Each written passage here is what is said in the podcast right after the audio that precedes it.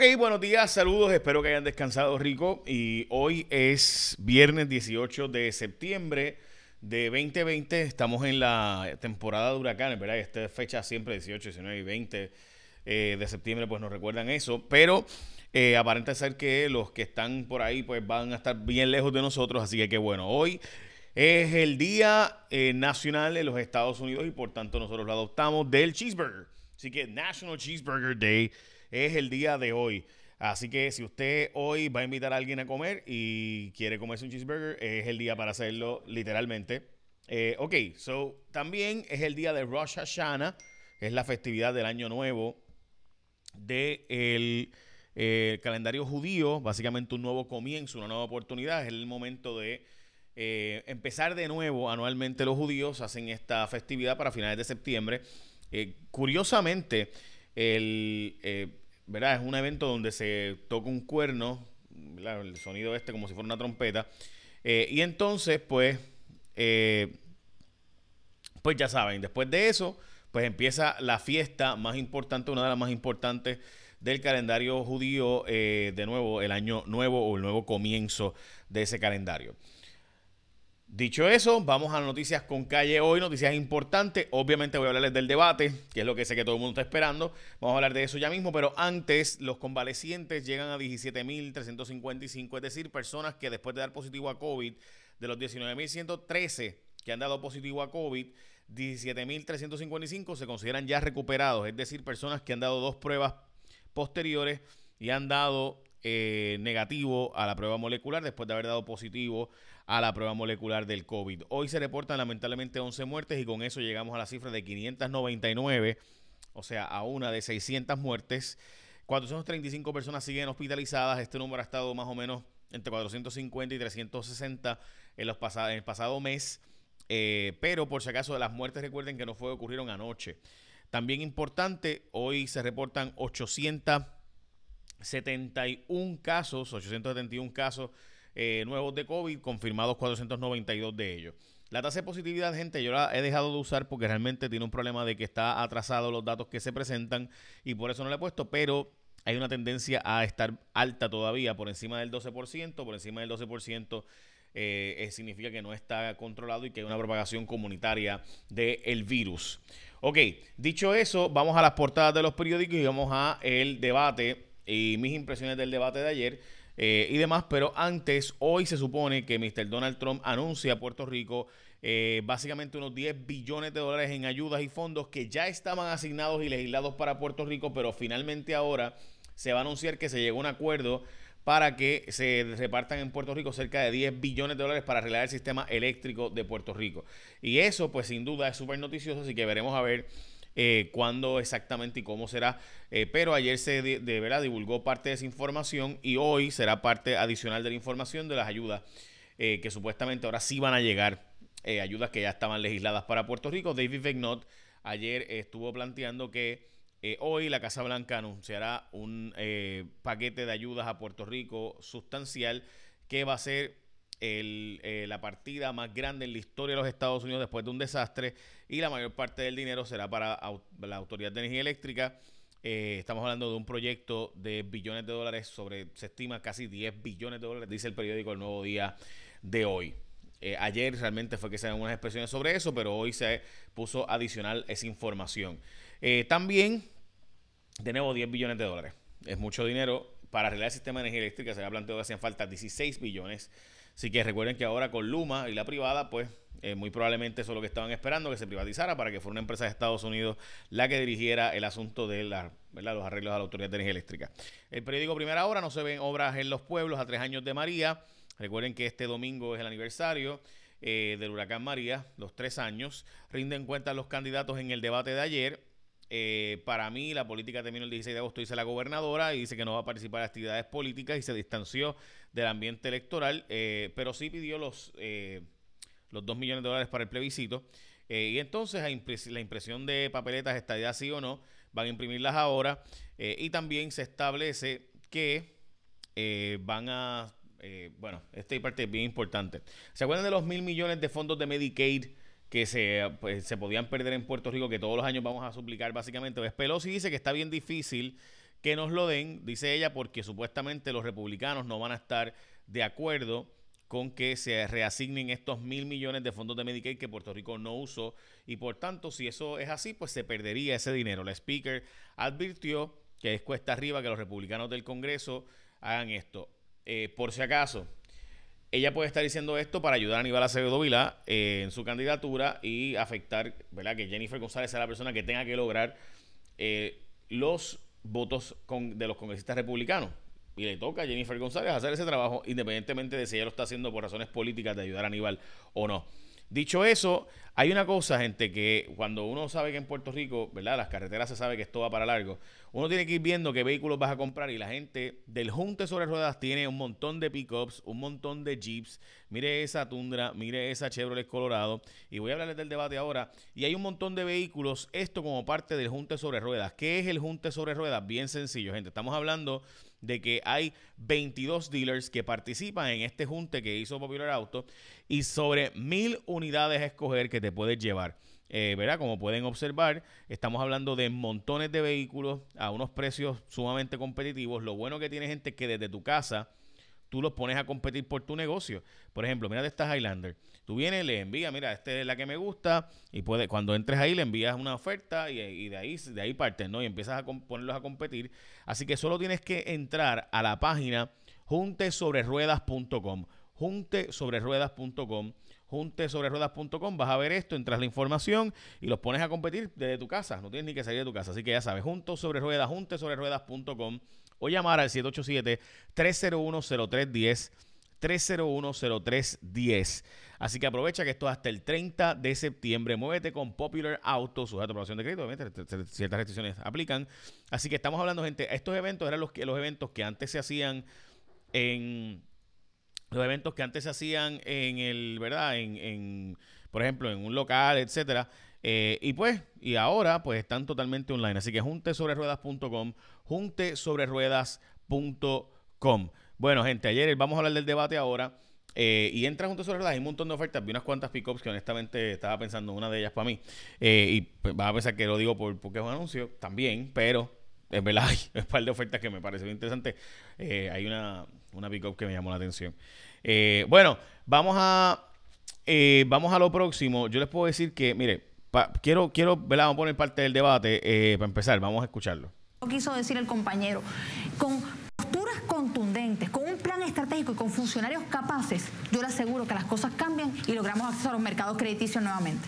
Cristian Ramos, del periódico El Vocero, le pregunta a Pedro Pierluisi. Mientras la Junta Fiscal imponía mayores medidas de austeridad, usted los asesoraba en su práctica privada y tú... Y por ahí sigue, ¿no? Eh, ay, perdón puse aquí. Ok, vamos al debate, gente. Mire, para empezar, yo quiero decirles que a mí me pareció que fue un buen debate, fue entretenido. Hay que decir, eh, Lenín López, Guapa Televisión, El Vocero, eh, las preguntas me parecieron extremadamente largas. La mejor parte fue cuando los candidatos debatieron entre ellos.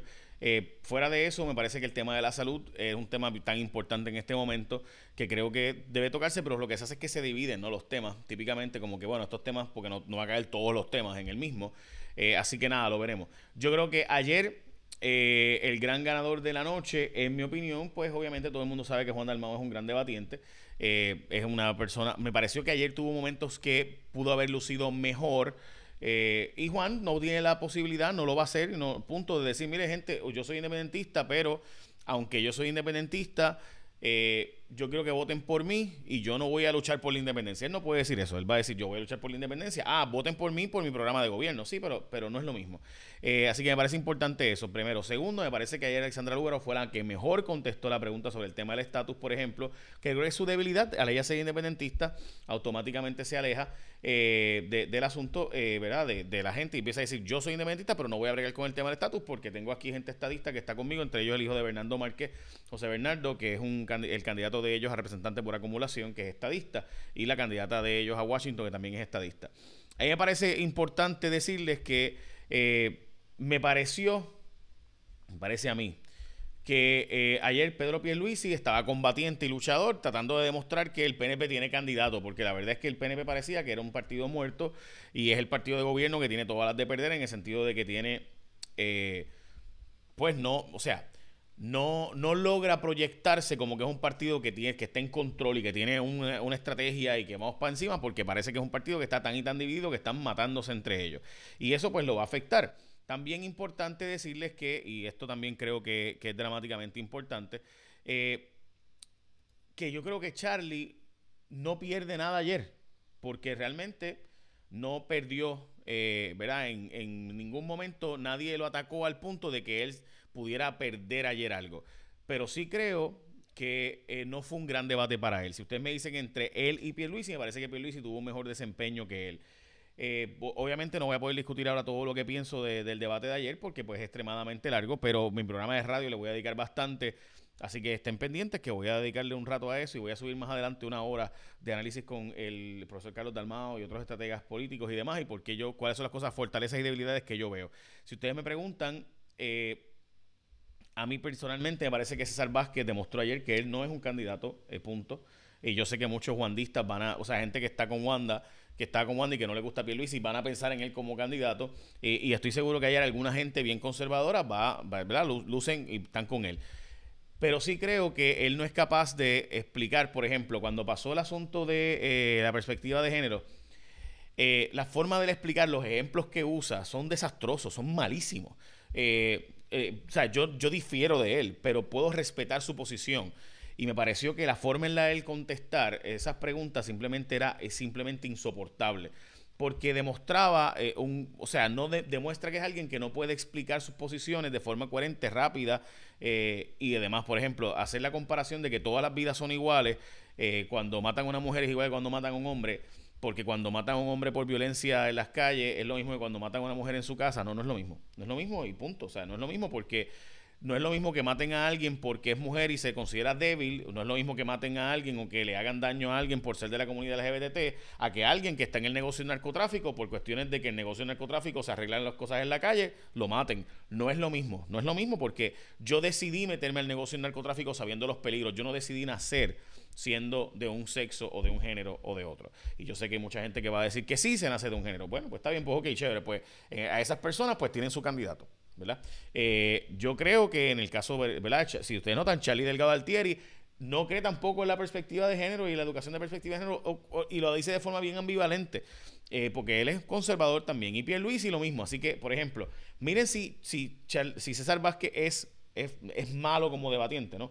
Eh, y no logra ser una persona que puede ser, eso no significa que no puede ser un buen candidato, o perdón, un buen un gobernante, pero como candidato es flojo, que cuando le, le traen el tema de nuevo, de que los niños puedan usar faldas en las escuelas y puedan ir al baño de las niñas el lunes y el martes cambien, en vez de usar esa pregunta para decir, bueno, yo creo que eso no debe pasar. Pero vamos a ver qué dicen ahora los que creen en la perspectiva de género. Usted, usted lugar, ¿usted cree que las niñas deben ir al, al, al baño de los varones? Eso, que es un argumento que mucha gente, que de nuevo, yo difiero de la posición de César Vázquez, pero eso que es una posición que es problemática, él no supo pivotearla irse, e irse a la ofensiva, siempre a la defensiva, y eso demuestra, ¿verdad?, un problema serio. Obviamente en ese momento Juan Dalmao y Alexandra Lugaro, pues, pues obviamente lucen mejor. Pero mucha gente en Puerto Rico está de acuerdo con César Vázquez, gran parte de la población. Así que contrario con lo que mucha gente piensa, eso de que ayer eh, fue, ¿verdad? Este, él es, yo creo que cuidado porque hay mucha gente que piensa como él. Así que dicho eso, voy a tener que dedicarle después mucho tiempo a, ¿verdad? Al, debate. Me parece que Juan Dalmau, cuando hizo el lenguaje de señas, lo hizo muy bien. Eliezer Molina, pues de nuevo, creo que es una buena persona, no creo que es una mala persona, pero demostró que no, es, ¿verdad? No, no está todavía, y eso es normal, es su primer debate, es la primera vez que tiene todas las cámaras de Puerto Rico, estaba nervioso, me pareció que se demostró que, que todavía no está curtido para estar en esa posición. Ayer Alexandra Lúgaro me pareció que pudo haber lucido mucho mejor, típicamente a luce mejor, pero recuerden que es la primera vez que alguien que se le ataca a su récord, que se le ataca eh, a ella personalmente, antes no, antes ella pasaba, la gente no, no la fiscalizaba, no había nada, así que me pareció que en ese sentido hay... Eh, igualmente me pareció que Juan Dalmau no tuvo, o sea, no, no tuvo momento, los momentos de brillantez que él ha tenido en debates pasados, cuando corrió de nuevo la gobernación anteriormente, en el 2012. Eh, y básicamente eran los comentarios que iba a decir. Por encima porque de nuevo no puedo tocar todos los temas que quisiera tocar con ustedes. Eh, porque es muy largo y esto es un resumen de noticias. Así que de nuevo voy a tocarlo, mi programa de radio, básicamente dedicarle completo al tema del debate. Solo lo, dialogaremos y recuerde que hoy es el Día Nacional del Cheeseburger. Eh, así que usted aprovechelo. hoy es un buen día para tener una excusa para comerte un cheeseburger. Y también recuerde el Junte sobre Ruedas, donde usted entra a juntesobreruedas.com y usted entra y ve esos vehículos y empieza a hacer ofertas por ahí para abajo y póngalos a competir por su negocio. No sé si vieron, hay una corbeta. Déjame ver si la puse por aquí. Hay una corbeta que estaba viendo, se tan chula. aquí, aquí está. pongo ahora, espérate. Ah, eh, aquí, mírenla aquí en la esquinita, negra, negra y roja. ¡Boom! Diablo. Así que entra a juntesobreruedas.com, ponlos a competir por tu negocio, en tu pick en tu Jeep, lo que tú quieras. Pero en fin, mete mano, gente, que hay muchos vehículos que están a buen precio, vehículos usados, eh, como esta Tacoma del 2019 o estos Jeeps eh, del 2019 Wrangler, ¿verdad? Y el Unlimited. Eh, hay muchos vehículos a buen precio, así que aprovechenlo. Entra a juntesobreruedas.com, que estos son los eventos que antes hacían en persona, pero ahora tienen que ser online, juntesobreruedas.com. Regresamos hoy, ya mismito, por ahí hago un, video, un live sobre el debate. Este es mi resumen de noticias que hago todas las mañanas. Noticias con calle, écheme la bendición. Que tengan un día productivo.